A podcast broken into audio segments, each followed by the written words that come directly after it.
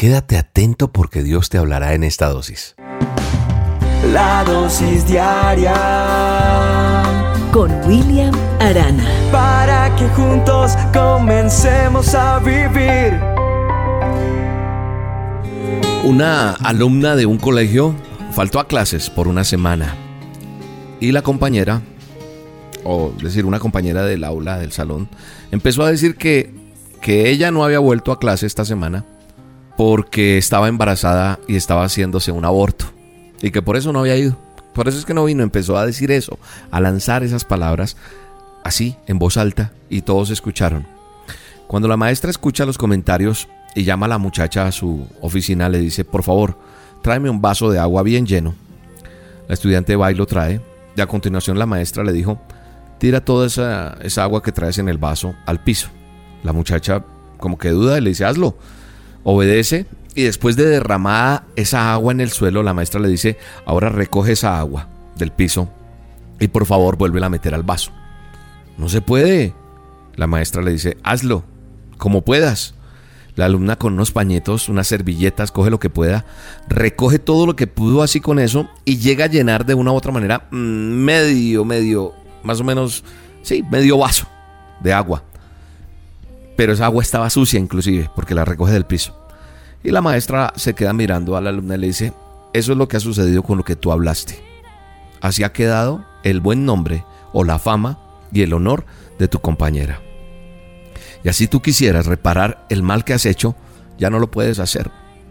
No lo vas a hacer totalmente, así como ese vaso se recuperó agua, pero ya no de la misma manera, y no toda. Sabes, tu compañera faltó a clases no por lo que tú dijiste, que estaba embarazada y que estaba practicando sin aborto. Faltó a clases porque estaba en el entierro de su padre que falleció hace unos días. Pero a veces somos ligeros al hablar. Viendo esta historia, pensé en un verso, en una cita bíblica, que está en Santiago y dice de la siguiente manera, dice Santiago 1.19, dice, esto sabéis, mis amados hermanos, pero que cada uno sea pronto para oír y tardo para hablar. Eso dice, eso dice Santiago. Dice que nosotros tenemos que aprender a ser prontos para oír. Oigamos primero y seamos pero tardos, o sea, lentos para hablar. No lentos de... Eh, entonces, no.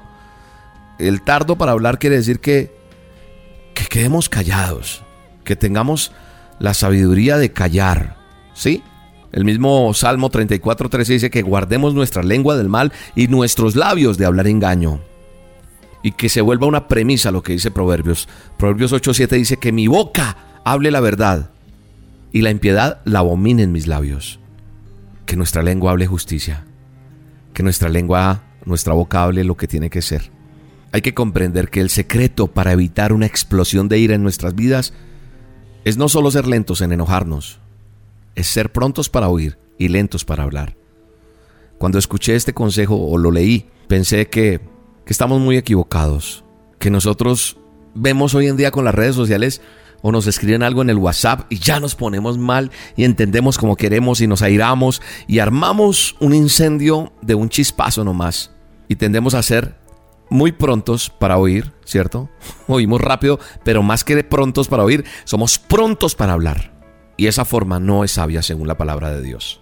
Hoy la palabra de Dios nos, nos está exhortando a tener cuidado como nosotros hablamos, cómo nos ponemos ante los demás, cómo criticamos a las personas, cómo juzgamos, como el caso de esta alumna, que daña el nombre de una persona de la manera que lo hace. No es fácil recoger las palabras ya dichas, no es fácil. Devolver la honra de una persona no es fácil. Pero creo que hoy es tiempo, por si lo hemos hecho, de pedirle perdón a Dios. Y no solamente, mira, te voy a dar un secreto para ser libre de esa esclavitud, porque eso me ata, ¿sabes? Era el, haber hablado mal, el calumniar a una persona, me ata, me lleva a consecuencias funestas. Y hagamos algo, hagamos un ajuste. Y el primer ajuste es que Dios me permite poner esto en esta dosis para que tú la escuches. Y no solamente tú, sino yo también revisar cosas. Y decir, Señor, perdóname. Perdóname porque porque la embarré. Sí. Hablé mal de, piensa en quién. Y nombra en tu oración esa persona. El Señor, hablé mal de tal persona, dañé, denigré su nombre, pisoteé, he juzgado, he hablado, he hecho cosas terribles, me ha irado. Y que el Señor ponga en este momento, en este momento de la dosis, ese nombre. Y vas a decirle de corazón, perdóname Dios, perdóname por lo que hice. Destruí, dañé, mencioné, vituperé, en lo el nombre de tal persona. Y ahora el segundo paso para ser libre y que llegue la bendición a tu vida, porque esas cosas impiden que lleguen bendiciones. Segundo paso es que vas a coger el teléfono y vas a pedirle a esa persona, vas a llamar a esa persona. O le vas a escribir en donde está, en la red social o algo, y vas a tratar de verte con esa persona cara a cara. No solo por teléfono, ay no, William, pero yo hasta ya no llego. No, no, no, ya le pedí perdón a Dios. No, si no haces lo que te estoy diciendo, no va a llegar una bendición bien especial que Dios tiene para ti. Hazlo. Te lo digo por experiencia, funciona. Pídele perdón a esa persona. Y es más, si hablaste con más personas, en donde hablaste con esas personas, aparte de pedirle perdón, el tercer paso es ir a delante de esas personas, decirle, mira, yo hablé mal, te quiero pedir perdón, ya oré y te pido perdón de corazón. Y entonces ahí vas a decir, gracias Señor, porque eso te libera, eso te suelta. Ah, pero esa persona no me quiere ni perdonar, pero tú lo haces. Y yo no sé si esa persona quedará libre o no, pero tú vas a ser libre y la bendición va a llegar a tu vida. Padre, en el nombre de Jesús yo te pido que nos ayudes, que ayudes a los oyentes a hacer lo que tienen que hacer. Ayúdanos a todos a ser mejores. En el nombre de Jesús, amén y amén. Un abrazo, te bendigo. Señor